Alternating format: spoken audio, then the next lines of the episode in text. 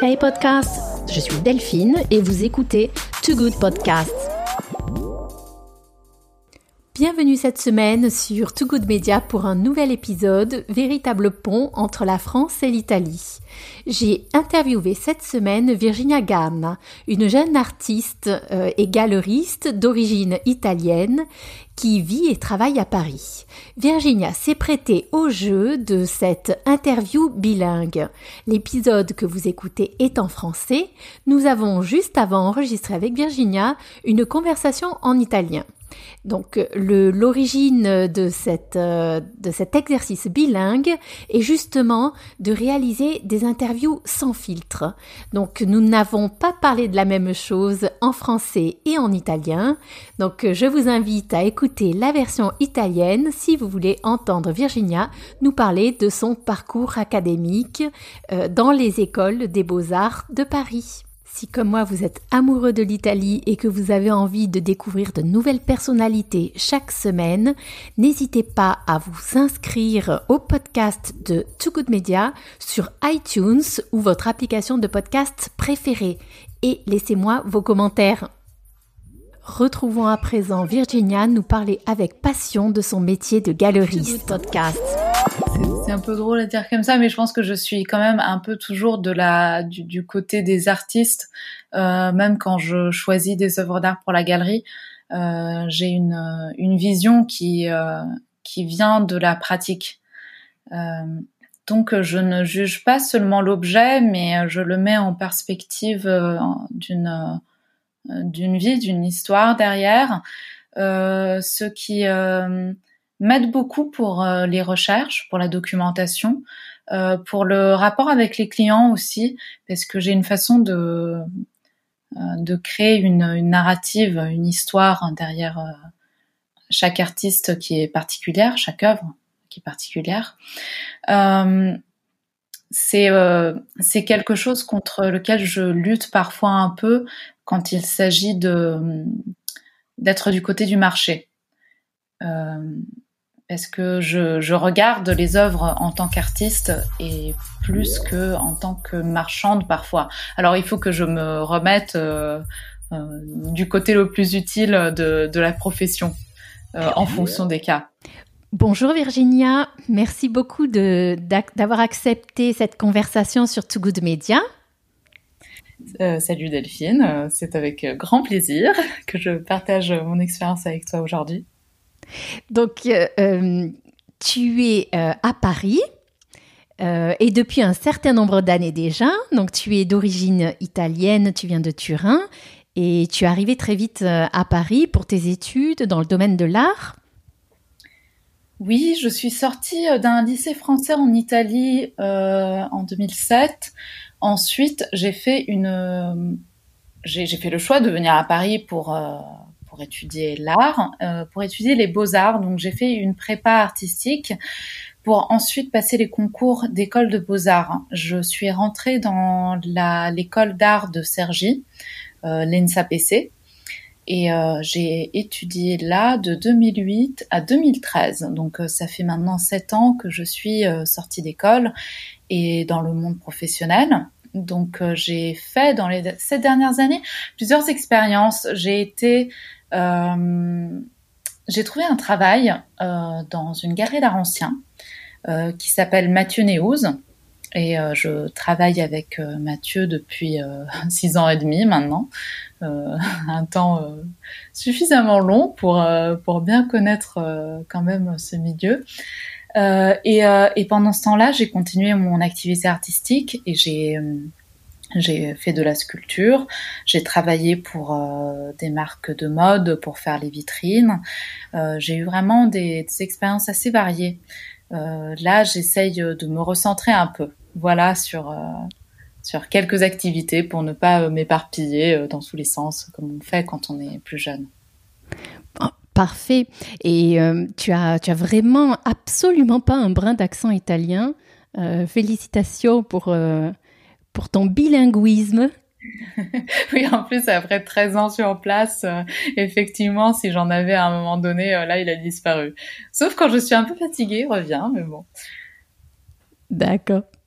Euh, alors, donc, je voulais parler, comprendre avec toi euh, ce que euh, ce qu'englobe la terminologie des arts anciens et plus particulièrement la période dont vous vous occupez à la galerie Mathieu Néouze.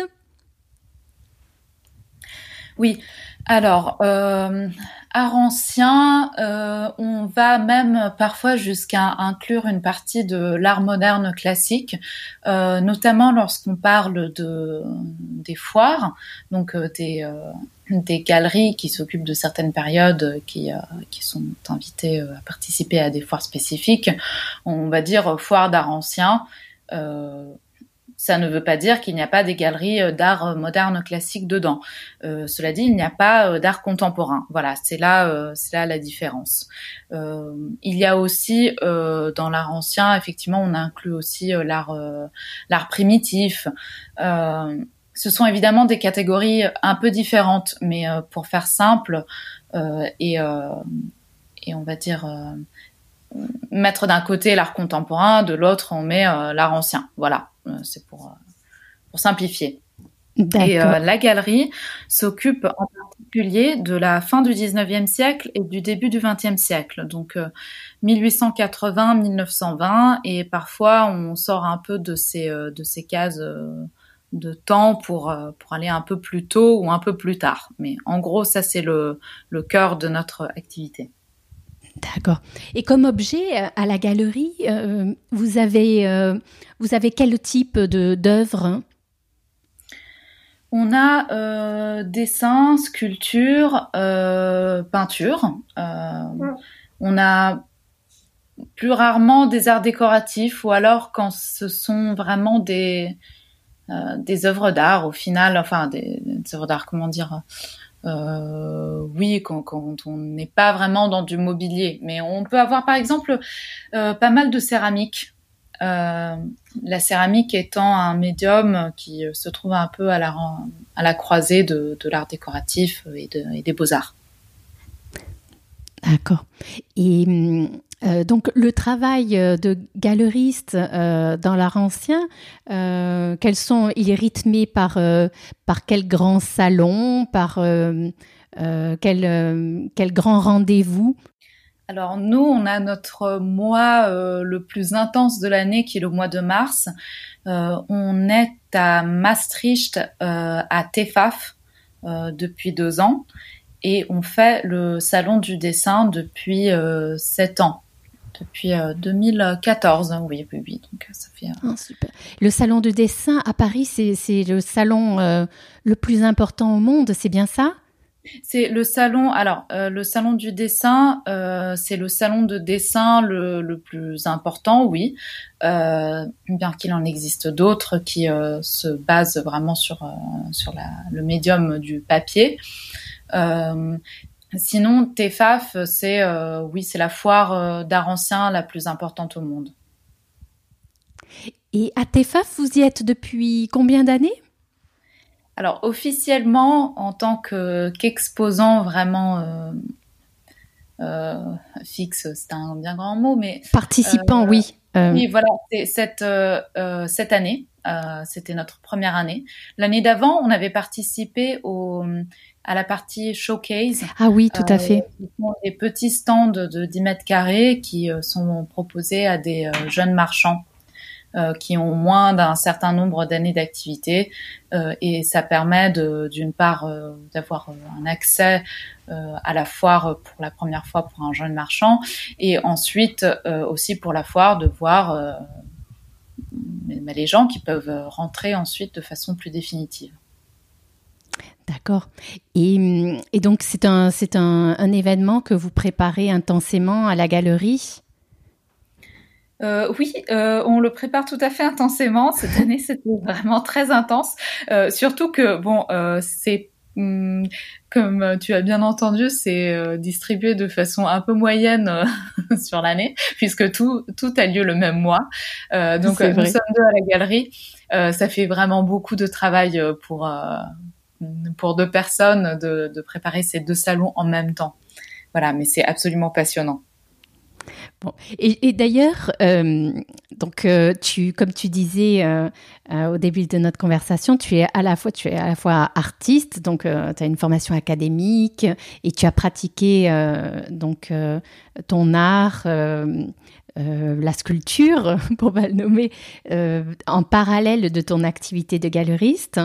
Et est-ce que tu crois que ça, c'est un, ça, t'a aidé et ça te, ça euh, ça te différencie dans ta façon de mener ton travail aujourd'hui? Euh, Oui, je pense que ça me différencie un peu. Euh, c'est un peu drôle à dire comme ça, mais je pense que je suis quand même un peu toujours de la du, côté des artistes, même quand je choisis des œuvres d'art pour la galerie. J'ai une, une vision qui qui vient de la pratique.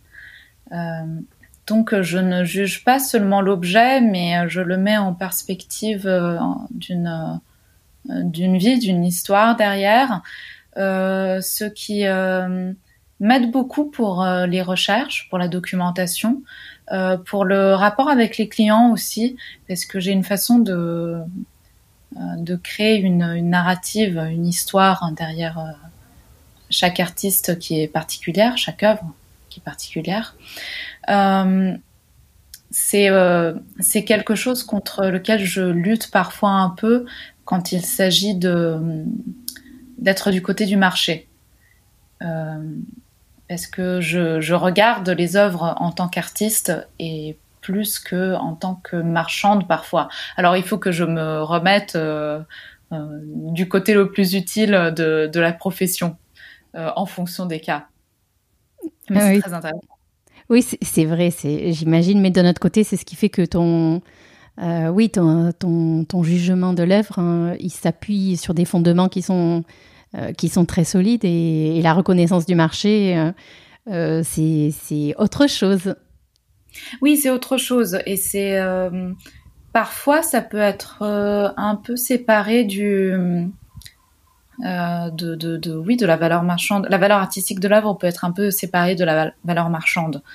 Euh, et c'est ce sur quoi je dois me recaler un peu euh, euh bah, souvent. Je dois me recaler euh, en fonction de, du sujet, savoir de quoi on parle, si on parle de, de la valeur marchande ou de la valeur artistique. Mais après, par exemple, quand on traite avec des musées, je trouve que c'est très intéressant d'avoir euh, plutôt un regard euh, d'artiste ou de, euh, de recherche, parce que c'est ce qui va les intéresser. Et d'ailleurs, oui, quels sont, quels sont les, les rapports que vous avez avec euh, euh, les musées, entre donc la galerie et la période dont vous vous occupez. Quels sont les musées euh, dans lesquels on trouve des œuvres de votre époque et avec quel musée est-ce que tu es le plus en rapport et comment vous travaillez ensemble? Alors, on, travaille beaucoup avec le musée d'Orsay à Paris, par exemple, le musée du Petit Palais on connaît en général les conservateurs qui, euh, avec lesquels on a des échanges euh, plus ou moins à toutes les étapes de, du travail.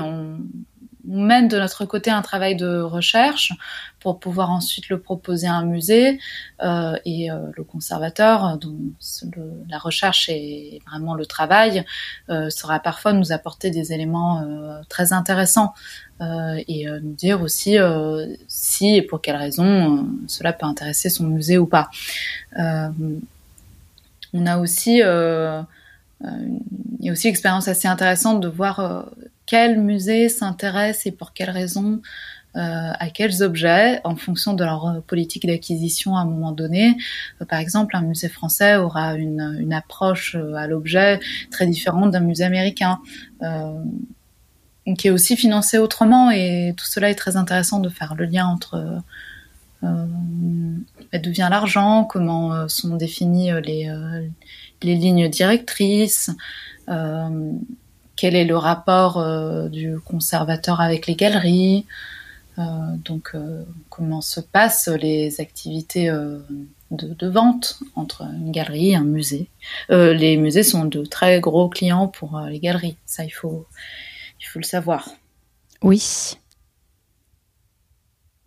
Euh, et euh, est-ce que donc euh, vous, vu la période dont vous vous occupez, donc ce sont des œuvres d'artistes qui sont qui sont décédés, ça a, une incidence particulière sur la façon de bah, d'obtenir les informations sur l'artiste? Comment vous faites concrètement euh, pour, euh, pour des artistes qui, euh, dont vous découvrez des œuvres et qui ne sont plus donc vivants pour pouvoir parler de leur travail. Comment est-ce que tu, tu, tu, tu, approches la partie de la connaissance de l'artiste?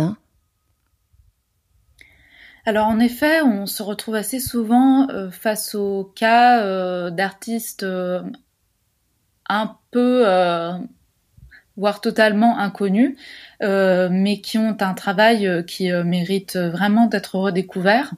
et pour cela, bien évidemment, la première étape maintenant, c'est quand même de faire une petite recherche sur Internet, où parfois on ne trouve pas grand-chose. Euh, donc euh, ensuite, il y a toutes les bibliothèques et documentations de musées. Donc là, on revient euh, effectivement au rôle de musée qui qui collecte des œuvres, mais aussi des informations. Et notamment la documentation du musée d'Orsay est un endroit absolument fascinant avec des boîtes remplies de papier, d'articles de journaux, de, de photocopies. Ah, c'est une mémoire de. Rien en digital non, il n'y a, a rien en digital. Euh, enfin, en tout cas, l'essentiel se trouve dans des boîtes. Oui. Euh, donc c'est, euh, en fait, c'est très agréable de, en 2020, d'aller dans une une bibliothèque, extraordinaire. Sortir d'énormes boîtes lourdes. Parfois, certaines se ferment mal. Elles sont tellement remplies et pourtant il n'y a plus de place sur l'étagère pour en mettre une, une supplémentaire. Et ça, c'est vraiment des choses euh, fascinantes de ce métier. Oui. Et, ce sont des bibliothèques qui sont, euh, qui sont accessibles euh, au public ou simplement aux professionnels? La documentation du musée d'Orsay, il faut avoir une, une véritable raison d'y aller, mais après, je ne crois pas qu'elle soit fermée à... Peut-être carte de membre hein Oui, il faut faire une carte membre, il faut dire pourquoi on fait la recherche. Euh, mais à part ça, par exemple, si on est euh, un descendant d'artiste et on veut faire une recherche, euh, il y a absolument la possibilité d'y aller. D'accord. Et, donc, comme ça, tu, as été amené à découvrir des vies d'artistes. J'imagine que en toutes ces années de travail à la galerie, tu as, découvert beaucoup de choses. Alors, euh, comme, je te disais euh, il y a peu euh, hors ligne, ces recherches sur la vie d'artiste sont, je crois, vraiment un des, des moments les plus précieux de ces dernières années. Et là, quand je te dis ça, je parle en tant qu'artiste. Et donc, de lire de toutes ces vies, de toutes ces histoires vraiment fascinantes, variées, euh, de gens qui ont vécu il y a au moins un siècle, un siècle et demi, euh, eh bien, j'ai trouvé que ça donnait beaucoup de liberté parce que je me suis rendu compte que il était possible vraiment de vivre euh, euh totalement comme on avait envie, qu'il n'y avait pas de règles, euh, qu'il n'y avait pas de règles de, façon de mener sa vie par rapport à, la réussite d'une activité artistique. Il y a des gens qui ont eu des, enfin des artistes qui ont eu des, des activités très très bien reconnues pendant pendant leur vie.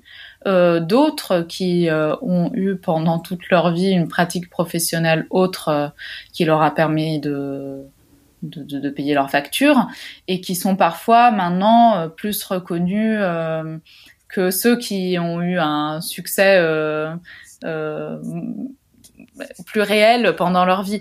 Euh, il y a aussi tous ceux qui ont eu une pratique euh, cachée, donc ils avaient une, une partie de leur pratique artistique qui était mise en avant, qui était très reconnue, très regardée, très appréciée, très achetée, euh, et qui maintenant est plus ou moins ignorée, euh, qu'on considère sans intérêt. ils ont par ailleurs eu une pratique cachée qui est maintenant celle qui est recherchée. Donc c'est vraiment extrêmement varié et c'est très enrichissant de, voir qu'on peut tout faire en fonction de, de ce qui nous convient le mieux en tant qu'artiste. Et, j'imagine que ça doit être difficile justement de euh, tant d'années après de d'obtenir ces informations. Parfois, vous êtes en contact avec les, descendants. Alors oui, oui, oui, très souvent. Euh, bah, parfois, il y a des spécialistes de l'artiste, donc euh, c'est très difficile de trouver des informations comme ça sur Internet facilement, mais on peut contacter des gens qui sauront nous en dire plus. Parfois, il y a les descendants qui ont encore des, euh, des archives euh, qu'on peut consulter et avec lesquelles on peut éventuellement commencer un travail euh, de plus de fond sur, sur l'artiste.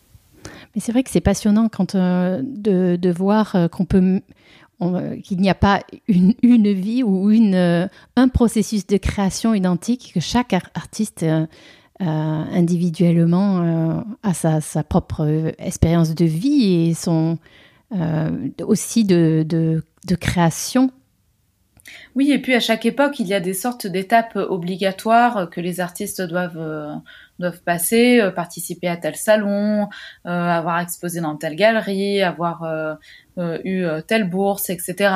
Et en vrai, on se rend compte que que tout cela a finalement peu d'importance par rapport à, à l'intérêt qui est accordé à l'œuvre d'un artiste a posteriori.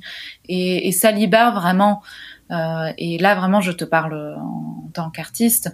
Euh, au début, euh, il y a il y a sept ans, donc euh, je venais de sortir euh, d'école d'art et je j'avais l'impression de devoir suivre un chemin très spécifique, donc envoyer euh, l'application à tel à tel salon, etc. Et, et que ça allait être euh, la porte d'entrée euh, à une à une vie de création réussie. évidemment, sept ans après, je n'ai toujours pas réussi à participer à, j'en sais rien, à tel salon, etc. Oui. Et et, en fait, je m'en fiche. Je m'en fiche pour différentes raisons, mais c'est aussi que lire de tous ces artistes qui ont inventé d'autres d'autres solutions pour créer, euh, pour créer sur la longue durée, toute une vie, euh, en gagnant parfois leur argent autrement. Euh, et ça a toujours été euh, le problème de, des artistes de tous les temps. Euh, et ça, c'est extrêmement libérateur. C'est clair. C'est vrai que hum, j'écoute, euh, je ne sais pas si tu es auditrice euh, du podcast de France Culture, euh, les masterclass, que je recommande vraiment aux, fans de podcasts, mais qui permettent d'écouter le processus de création et d'entendre les artistes parler eux-mêmes, donc les artistes contemporains de leur, de leur carrière, et non seulement pour, euh, pour le grand public, pour les non-initiés. Donc euh, ça, ça décomplexe totalement avec, euh, avec le sérieux des œuvres, parce que quand on entend les artistes parler de leur processus de création, de l'intention, donc ils ne créent pas pour justement pour le monde extérieur, pour la reconnaissance, mais il y a une vraie intention et une ouverture vis-à-vis du public, un dialogue qui cherche avec le public, et que n'importe quel œil, en fait, euh, avec ou sans expertise du domaine, peut aborder une œuvre et, l'apprécier, et que le rapport avec l'œuvre peut évoluer justement avec euh, la culture, avec le temps. Euh, et c'est ça qui est passionnant et qui est unique avec l'art. Oui, puis on nous fait souvent croire que qu'il y a eu une histoire de l'art euh, bien ordonnée et linéaire, euh, où euh, à un moment donné, on est passé au modernisme, à l'abstraction, et, et le reste n'existe pas. tout ce qui était de l'art d'avant n'a plus existé ou ou alors euh, c'était euh, un peu rétrograde, un peu un peu nul. Et euh, en vrai, c'est beaucoup l'histoire de l'art est beaucoup plus riche que ça. Il est beaucoup plus.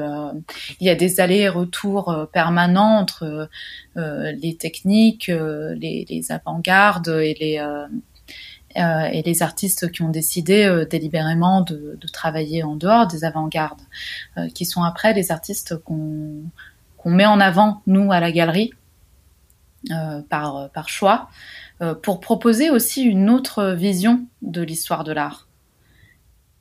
C'est très, c'est vrai que c'est très intéressant et c'est d'où l'importance du travail du galeriste. Voilà, exactement. Euh, c'est un vrai travail de, choix, euh, savoir ce qu'on montre, de quelle façon on veut le montrer, euh, les œuvres qu'on veut montrer de, la période, parce que c'est aussi un regard sur la période qu'on apporte. On, ne va pas s'intéresser à tout et à n'importe quoi d'une certaine période, on va s'intéresser souvent à des artistes qui, au fur et à mesure, on découvre qu'ils se connaissaient tous, qu'ils ont tous un peu travaillé ensemble, qu'ils se sont croisés, euh, qu'il y a eu des échanges et, finalement on, se rend compte qu'il y a des, des, vraiment des personnes derrière, que ce ne sont pas que des, des objets, mais qu'il y a qu'il y a des histoires de vie derrière. Euh, et c'est ça qui fait euh, l'histoire de l'art au final. Et euh, donc, euh, dans la galerie, vous avez, euh, vous êtes souvent en, contact avec bah, le client qui est, qui, ce sont des collectionneurs. vos clients, ce sont des gens qui sont, comment dire, qui font partie du grand public ou qui sont connaisseurs. Ils, ils, viennent vous trouver parce qu'ils savent ce qu'ils cherchent. Hein? Euh, alors oui ou non, on s'occupe d'une période qui est quand même très spécifique. Euh, nos clients connaissent très bien la période, euh, parfois mieux que nous. Parfois, ils nous apprennent des choses. L'art qu'on met en avant n'intéresse pas forcément le grand public et est encore difficile d'accès pour le grand public. Euh, mais euh, dans ce sens-là, de, faire des foires, euh, c'est aussi très intéressant parce que c'est à ces moments-là qu'on on rencontre à la fois de nouveaux clients qui euh, connaissent très très bien, qui s'intéressent très spécifiquement à, à ce qu'on fait, et ça c'est toujours très agréable. Et parfois on rencontre aussi des, des personnes qui sont curieuses et qui euh, parfois collectionnent d'autres domaines euh, et qui euh, d'un coup tombent en arrêt sur euh, notre période parce qu'ils y trouvent des ressemblances avec la période qu'ils collectionnent. Par exemple, l'année dernière à Maastricht, à TEFAF, on était dans un, on était donc dans la partie showcase. Donc, on n'était pas dans un domaine, enfin, on avait des stands qui n'étaient pas placés dans le domaine euh, dans le quartier de notre domaine. D'accord. On n'était pas entouré uniquement de gens qui font de l'art ancien ou de l'objet d'art ou euh, euh, de la peinture, etc. Euh, C'était un endroit où de passage. Donc on, finalement, on rencontrait des gens qui, qui avaient fait, qui étaient plutôt venus pour euh, pour les bijoux ou alors pour euh, l'art contemporain. Et, euh, et qui se retrouvaient devant des œuvres qu'on proposait et qui et qui tombaient en arrêt. Qui me disait bah oui moi je viens d'acheter euh, dans telle galerie euh, un tableau euh, de tel artiste d'art contemporain mais là au niveau du, langage plastique je vois quelque chose qui, m'a attiré et je suis rentrée sur le stand. Et donc là il y a une vraie découverte et à la fois pour nous et pour eux. Et ça c'est absolument passionnant. C'est un des meilleurs moments je dirais sur une foire. C'est clair, ça c'est vraiment euh, ce que peut apporter euh, l'événement physique, le rapport humain, que, hum, que rarement une, une, recherche sur le web peut apporter en termes de, de découverte.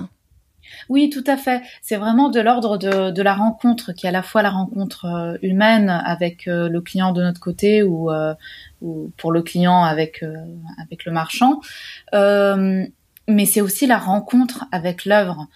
Et euh, parfois, on peut voir passer des images euh, et des images sur euh, sur des réseaux sociaux, sur Internet, d'une façon ou d'une autre, et ne pas réagir. Mais quand on se retrouve physiquement devant une œuvre euh, qui n'a a priori aucun des des, des, des, des hmm, des raisons de base pour, euh, pour nous attirer, et ben là on tombe en arrêt euh, et on ne sait pas pourquoi et on a envie de regarder. ça c'est une étape hyper importante euh, que j'espère bien qui va rester malgré l'importance que prennent de plus en plus les, les autres moyens de, de communication et de façon de mettre en avant l'art. C'est vrai. Est-ce que, est que pour vous aussi, dans, dans les arts anciens, vous avez cette problématique euh, de faire revenir des clients, les clients dans les galeries? Oui, oui, oui, décidément. Il y a vraiment un changement des habitudes. Donc, il y a moins la balade dans les galeries se fait de moins en moins, je pense encore moins que dans l'art contemporain, à vrai dire, euh, où euh, l'événement autour euh, d'une exposition draine encore pas mal de gens. dans l'art ancien, on, fait ça, mais mais on est peut-être un peu moins dans l'événement que dans l'art contemporain, et donc c'est difficile d'avoir d'avoir des gens qui viennent dans les galeries euh, très régulièrement. Donc on va chercher les, nos clients euh, qu'on connaît. Donc euh, quand on rentre un nouvel objet, on sait en général à qui ça peut plaire. et dans ce cas-là, on contacte directement le client qui va ensuite peut-être décider de venir voir sur place. quand c'est facile, quand c'est moins facile, ben, il y a aussi une une relation euh, de, confiance qui s'installe, par exemple, avec des clients qui sont euh, qui habitent aux États-Unis, qui n'ont pas la possibilité de venir euh, très facilement en Europe. ils savent qu'ils peuvent avoir confiance dans le dans notre regard et aussi ils savent que si si jamais il y a un problème ben, avec l'œuvre euh, qui peuvent nous parler, qu'on propose euh, un, travail sérieux et, donc euh, qu'on offre un certain nombre de garanties. Et dans ce cas-là, ils font confiance et ils achètent même sans voir. Ah, c'est vrai, c'est hallucinant ça, oui. C'est un, un vrai, oui, c'est un vrai rapport de, de confiance qui se construit dans le, dans le temps. Et vous faites, vous êtes, vous êtes, si on faisait un parallèle avec l'industrie de la mode que je connais mieux, vous faites du sur-mesure en fait. Oui, oui, oui, totalement. Euh, totalement. On connaît chacun nos clients et on, les contacte euh, de façon euh, très, très ciblée. Et est-ce que ça a été, tu, tu, es, tu as rencontré l'art ancien de façon par hasard ou est-ce que, ou est-ce que tu, tu avais, comment dire, tu as essayé de travailler dans l'art contemporain et finalement tu, as découvert l'art ancien? Comment, et, comment tu, tu, euh, tu as découvert en fait euh, cette, cette discipline? Alors moi je ne voulais pas travailler dans l'art contemporain. Ah oui euh, en étant déjà artiste, je trouvais ça compliqué de d'avoir une pratique artistique, une, une, carrière, on va dire, dans l'art contemporain. Dans une galerie, tu veux dire hein? Euh, euh, oui, non, mais je veux dire d'avoir euh, en tant en tant que d'avoir une pratique artistique personnelle et en plus de travailler en tant qu'assistante de galerie, par exemple. C'est incompatible. Ce n'est pas incompatible, c'est toute une question de choix personnel. Mais en tout cas, moi, ça ne me convenait pas. je trouvais que c'était difficile d'être pris au sérieux en tant qu'artiste si en plus on était euh, assistant dans une galerie d'art contemporain, euh, oui, c'était assez difficile à gérer pour moi. Donc j'ai décidé de me tourner plutôt vers l'art ancien. À part le fait que je euh, je n'avais pas forcément envie de, de mettre tous mes œufs dans le même panier, de vivre euh, entouré du même genre de personnes ou d'œuvres le temps. J'avais envie de diversifier un peu mes, mes connaissances aussi. Est-ce que tu dirais que le, le cercle de, de l'art contemporain et de l'art ancien, il est, il est assez petit à Paris ou ce sont des cercles vastes? Alors, ce sont deux cercles qui sont distincts déjà, vraiment distincts, mais qui en fait se croisent de temps en temps et euh, c'est assez plaisant à voir. Euh, j'ai je, découvre de plus en plus de personnes qui, pour une raison ou une autre, euh, sont un pied dans chacun des deux milieux. Et ça, c'est intéressant. Ça me fait plaisir parce que c'est aussi mon parcours. Donc, euh, euh ça fait des, des rencontres particulières. Euh, mais ce sont à chaque fois des, vraiment des petits milieux. Hein. Vraiment des petits milieux. Et c'est d'ailleurs pour ça que de travailler dans un seul des petits milieux, euh, ça peut être fatigant. En tout cas, pour moi, ça, ça pouvait l'être. Et donc, j'ai choisi de plutôt avoir un pied dans deux petits milieux un peu différents pour euh, agrandir le milieu. Voilà. Et, et l'emplacement le, de la galerie, donc déjà la ville de Paris et le quartier Drouot, parce que vous êtes situé dans le 9e. Est-ce que c'est stratégique pour, pour les arts anciens euh, alors oui, euh, c'est un tout petit quartier qui euh, est extrêmement dynamique parce qu'il y a justement la présence de l'hôtel Dro, qui est un hôtel des ventes, où il n'y a pas une seule maison de vente qui qui vend, mais elle regroupe plusieurs maisons de vente, ce qui fait qu'il y a des qu'il y a des événements chaque jour quasiment.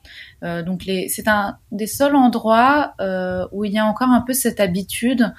Euh, de toute façon, un marchand d'art ancien, plus ou moins tous les jours, il va à Douro. c'est un peu une habitude. il visite l'hôtel des ventes un peu tous les jours, ce qui fait qu'on a quand même du monde qui passe, au moins des confrères. Euh, qui, passent euh, tous les jours dans le quartier et qui viennent nous voir à la galerie, euh, qui, qui, nous proposent des objets parce qu'on travaille aussi beaucoup avec. nous, on achète assez rarement en vente. on préfère travailler avec différentes spécialités dans ce métier. donc nous, on est une, des marchands qui ont une galerie. il y a aussi beaucoup de marchands qui qui sont des chineurs qui, euh, qui n'ont pas de lieu fixe, euh, mais qui euh, parcourent la France entière, voire l'étranger, qui, qui, passent leur temps à regarder les ventes en France et à l'étranger pour dénicher des objets. Et donc souvent on travaille avec ces gens-là qui, qui nous apportent des objets et avec lesquels, auxquels on rachète ou alors avec lesquels on fait des affaires d'une façon ou d'une autre. parce que en effet, quand on quand on est dans un dans une période très spécifique comme la nôtre, ça peut prendre énormément énormément de temps de faire euh, toutes les ventes nationales et euh, pour euh, finalement trouver peut-être un objet ou deux par mois, on n'a pas le temps forcément de faire ça. Donc, on préfère travailler avec des gens qui le font pour nous, et, et, comme ça, tout le monde, tout le monde y gagne. D'accord.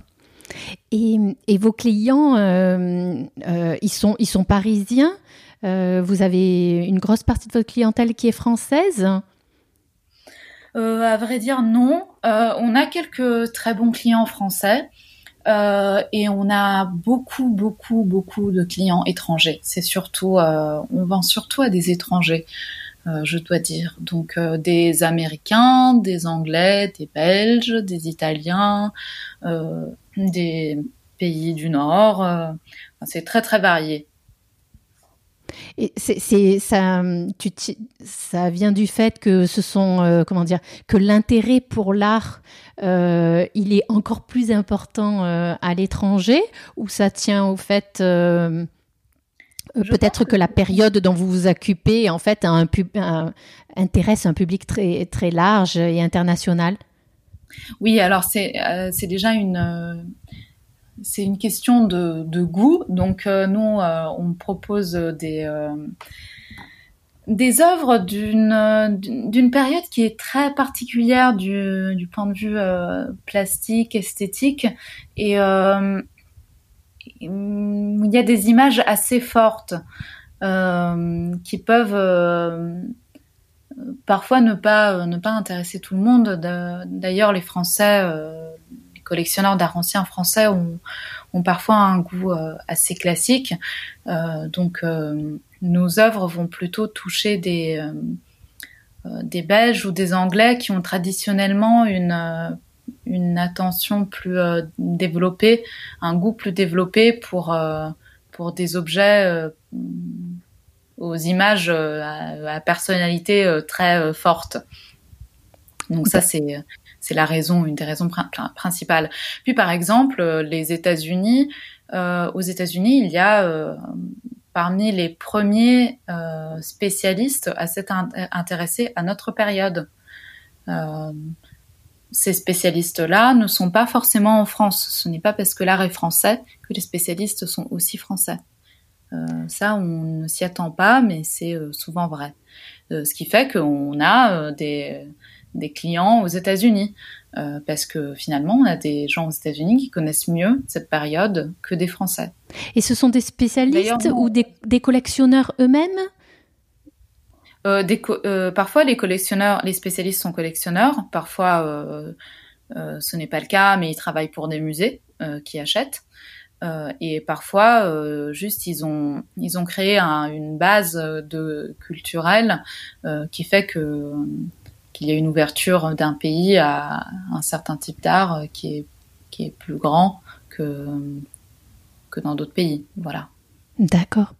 Et, tout ce network, justement, euh, c'est, d'après ce que tu me dis, c'est très dans l'interpersonnel, en fait. Ce sont, euh, c'est toute une, euh, comment dire, une carrière de galeriste qui permet de nouer ses contacts. Ah oui, absolument. C'est vraiment le plus important. Et c'est, c'est un travail immense qui prend des dizaines d'années et qui est extrêmement précieux et qui est vraiment euh, encore là du sur-mesure. Euh, c'est de la rencontre avec les gens, c'est des relations qui sont entretenues, euh, que ce soit avec des musées, avec des spécialistes ou avec des clients, de la même façon. C'est vraiment une relation de confiance.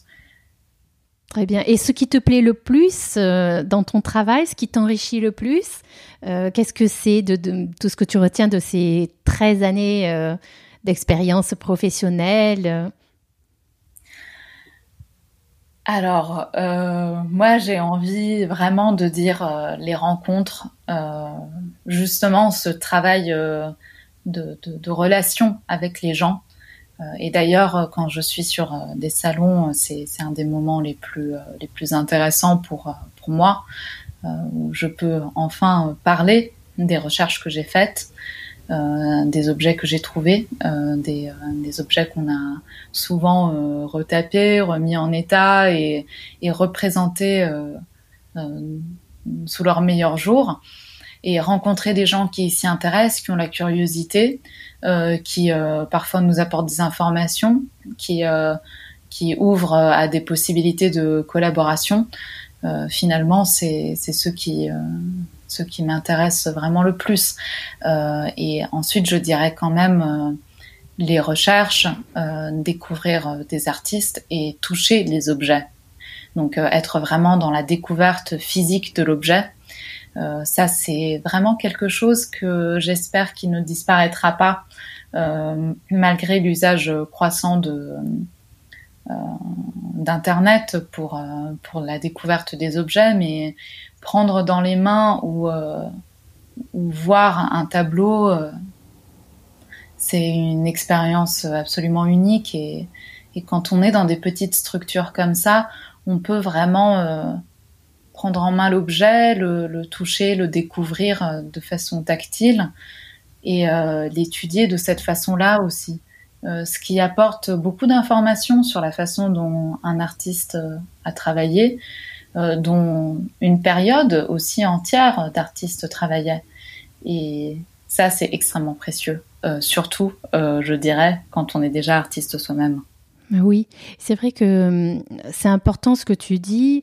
Euh, de toutes les discussions que j'ai sur le podcast et celles qu'on a ensemble, c'est clair qu'il n'y a personne qui peut imaginer en fait que le digital va se substituer euh, à la rencontre qui nous, qui nous enrichit plus euh, qui nous, les uns les autres, que, que ce soit les gens qui vont dans les foires ou les, les exposants dans les foires, cette rencontre, c'est ce qui fait l'intérêt presque euh, du travail.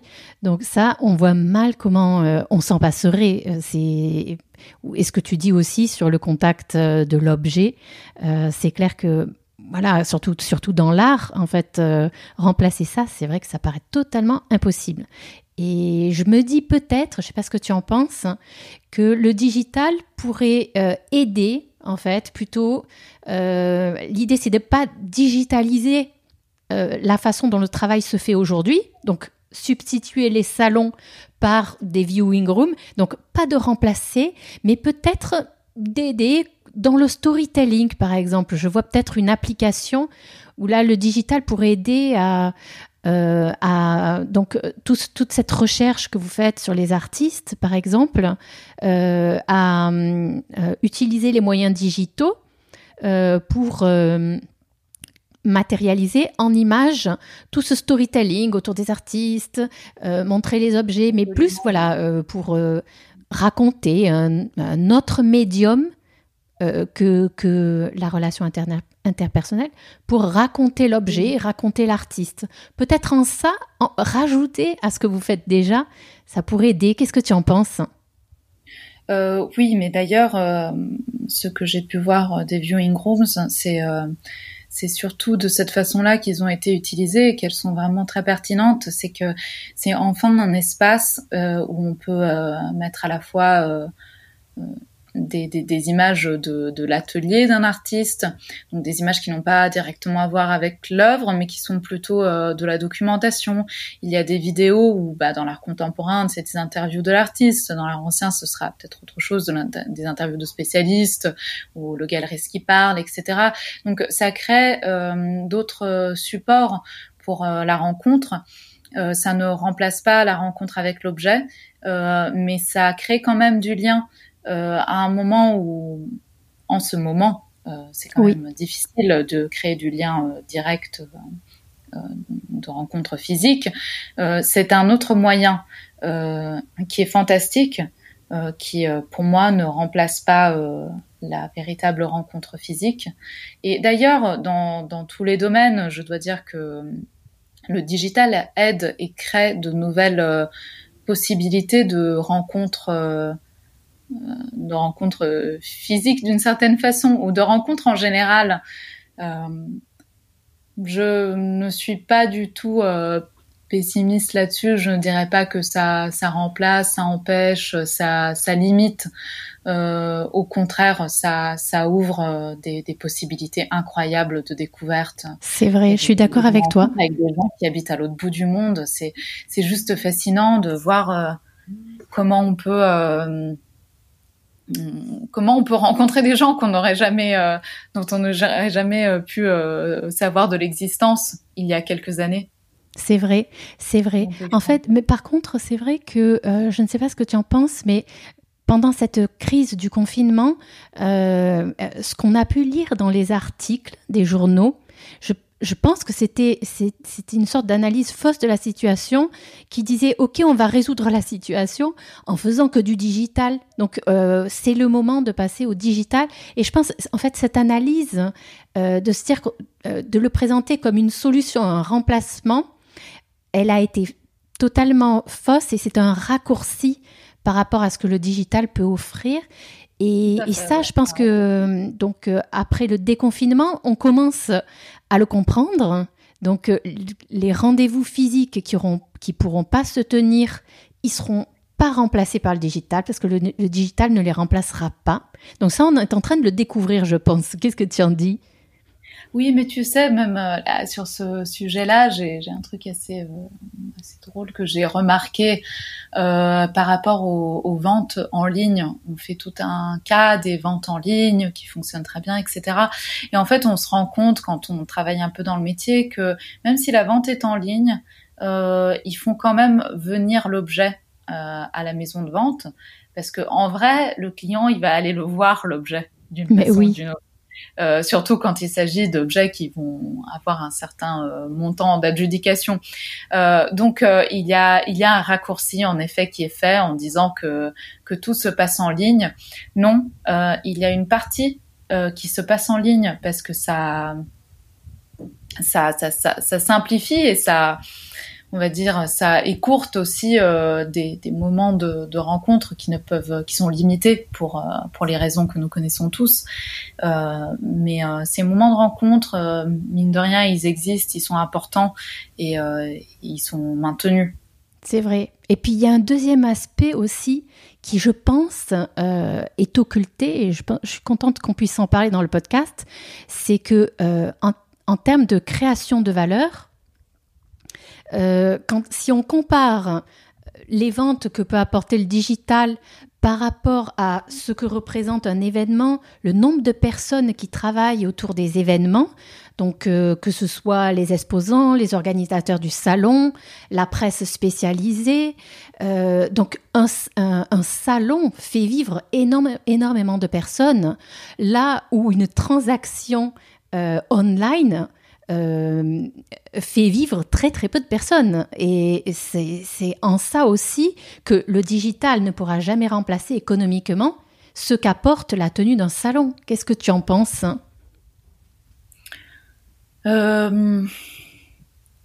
Oui, effectivement, je n'avais pas pensé à cette, à cette chose-là. après. Par, exemple, les, les budgets dans l'événementiel. Donc, je connais assez bien le secteur de l'événementiel en Italie. Et euh, pour te dire, il y a là où un événement physique aurait un budget d'organisation, par exemple, de 2 millions d'euros, euh, si son substitut en digital, euh, on parle de budget de 200 000 euros parce qu'il n'y a pas d'hôtesse, parce qu'il n'y a pas de réservation d'hôtel, parce qu'il n'y a pas de, de vol d'avion, euh, parce qu'il n'y a pas, oui, donc il n'y a pas d'organisation à faire. Il y a juste euh, la plateforme digitale, les moyens techniques, peut-être le marketing digital. Euh, mais donc du coup, on ne parle pas des mêmes budgets. Un budget digital fait vivre peu de personnes, fait vivre beaucoup moins d'acteurs que l'organisation physique d'un événement. et, en ça, en plus, on peut dire que le digital n'est pas une solution économique euh, pour faire vivre tout un secteur et toutes ses parties prenantes. Euh, oui, euh, ça c'est effectivement une chose à laquelle on peut réfléchir. après, par exemple, sur, un salon, il faut aussi voir qu'est-ce qui coûte. donc, ce qui coûte très cher aussi souvent, c'est le fait de monter des stands et oui. Euh, qui, font donc, euh, effectivement, comme tu dis, vivre des entreprises de décoration. Euh, après, là, je, je, vais dire quelque chose de mon point de vue très personnel qui, qui m'a toujours un peu gênée malgré, malgré le fait que comme je disais tout à l'heure, euh, les foires sont un des moments forts euh, de notre activité et c'est un moment que j'adore euh, parce que ça permet justement la rencontre. Mais le fait de voir monter des villes entières avec des matériaux qui partent à la poubelle après une semaine, des quantités astronomiques de matériaux qui partent à la poubelle, personnellement, ça me cause un peu un cas de conscience au vu de la tendance actuelle qui est quand même euh, un peu plus écologique que ça. C'est euh, vrai que c'est un, euh, c'est peut-être justement le moment de, de, de changer les, les pratiques, hein, en effet. Oui, oui, oui. Enfin, il y a, y a, un moment donné, c'est c'est fabuleux hein, de, de, rentrer sur un stand, sur un stand qui a été qui est un mini monde. Une foire, c'est un mini monde créé pour pour une pour une semaine ou un peu plus.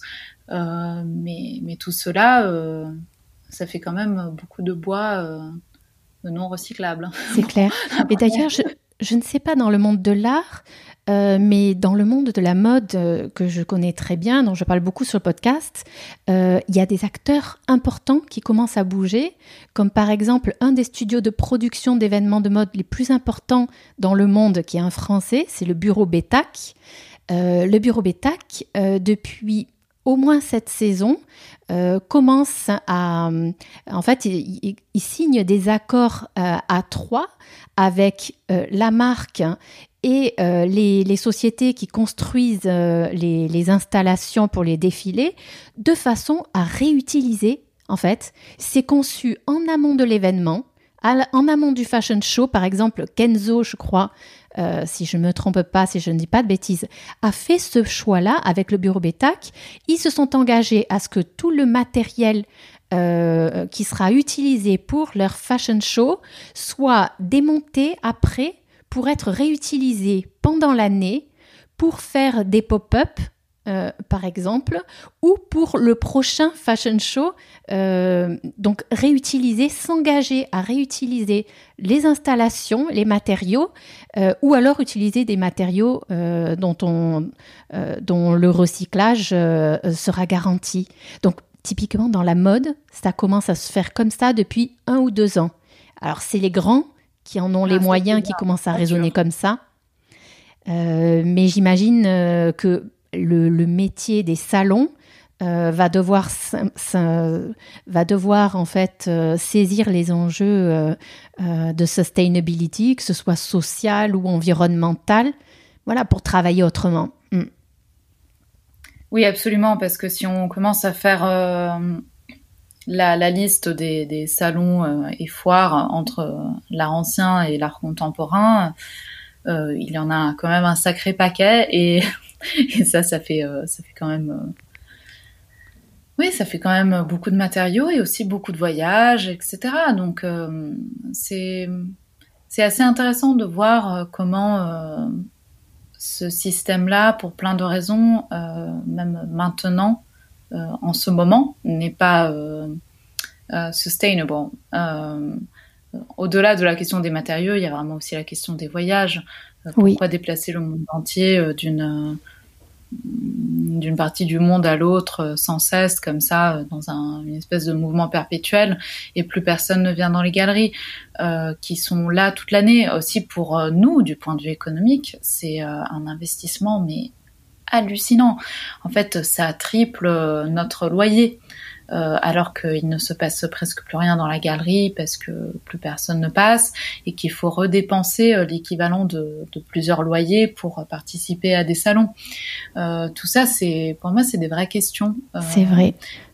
qui se passent au, niveau économique, écologique global, mais aussi dans, la petite écologie de, de chaque de chaque galerie, de chaque petite institution. Donc c'est clair qu'il y a donc euh, aussi en effet un enjeu important de refaire venir les personnes dans les galeries. Mm. Mais c'est ce qui se passe en ce moment, hein, je dois dire, parce qu'avec le fait euh, qu'on a eu des salons annulés euh, avec le coronavirus, eh bien là, on se rend compte qu'on voit finalement mm, plus ou moins tous nos clients parisiens, hein, parce que les étrangers ils peuvent pas pour l'instant évidemment, mais finalement, il passe, il passe à la galerie, du coup, au lieu de passer au salon. Ah, Ce qui est assez ça, c'est un point positif. On finira par trouver des points positifs.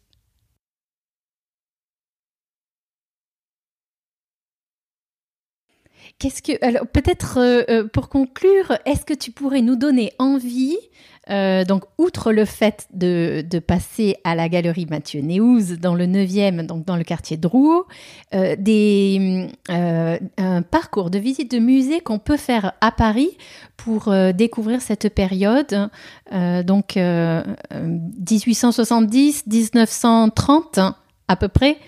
Oui, c'est ça.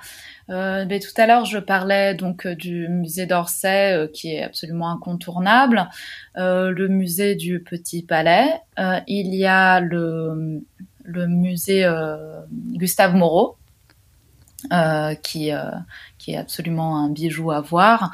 Et un peu dans le même genre de, de maison, atelier d'artistes, il y a le musée Jean-Jacques Henner. Il y a le musée Bourdelle, Hum, qui est très beau aussi. Euh, et euh, un peu plus tôt que ça, euh, que notre période, mais très intéressant aussi, c'est le musée de la vie romantique, qui voilà, c'est en dehors de notre période, mais je le cite quand même parce qu'il faut, il faut vraiment le voir. Merci beaucoup. Je mettrai tout ça dans les notes de l'épisode, comme ça, euh, les passionnés d'art et un public plus large voilà, pourront découvrir euh, euh, donc, les, les œuvres et les artistes auxquels tu t'intéresses. Merci Delphine. Merci beaucoup Virginia. Et pour ceux qui parlent euh, italien, donc je vous invite à aller écouter l'épisode que nous venons d'enregistrer avec Virginia en italien pour parler euh, de son expérience euh, de vie à Paris donc, et son parcours dans la galerie. Merci de nous avoir écoutés pour ce nouvel épisode. N'oubliez pas de vous inscrire sur votre application de podcast préférée, en particulier sur iTunes, et de nous mettre 5 étoiles si vous avez aimé cet épisode. Tous les podcasts de Too Good Media sont disponibles sur notre site web togoodmedia.com voilà, vous avez le meilleur des podcasts et euh, des interviews avec des personnalités italiennes exceptionnelles. Si vous êtes passionné de l'Italie, euh, inscrivez-vous et écoutez chaque semaine nos rendez-vous podcast. podcast. Merci. Sono Delphine e state ascoltando Too Good Podcast.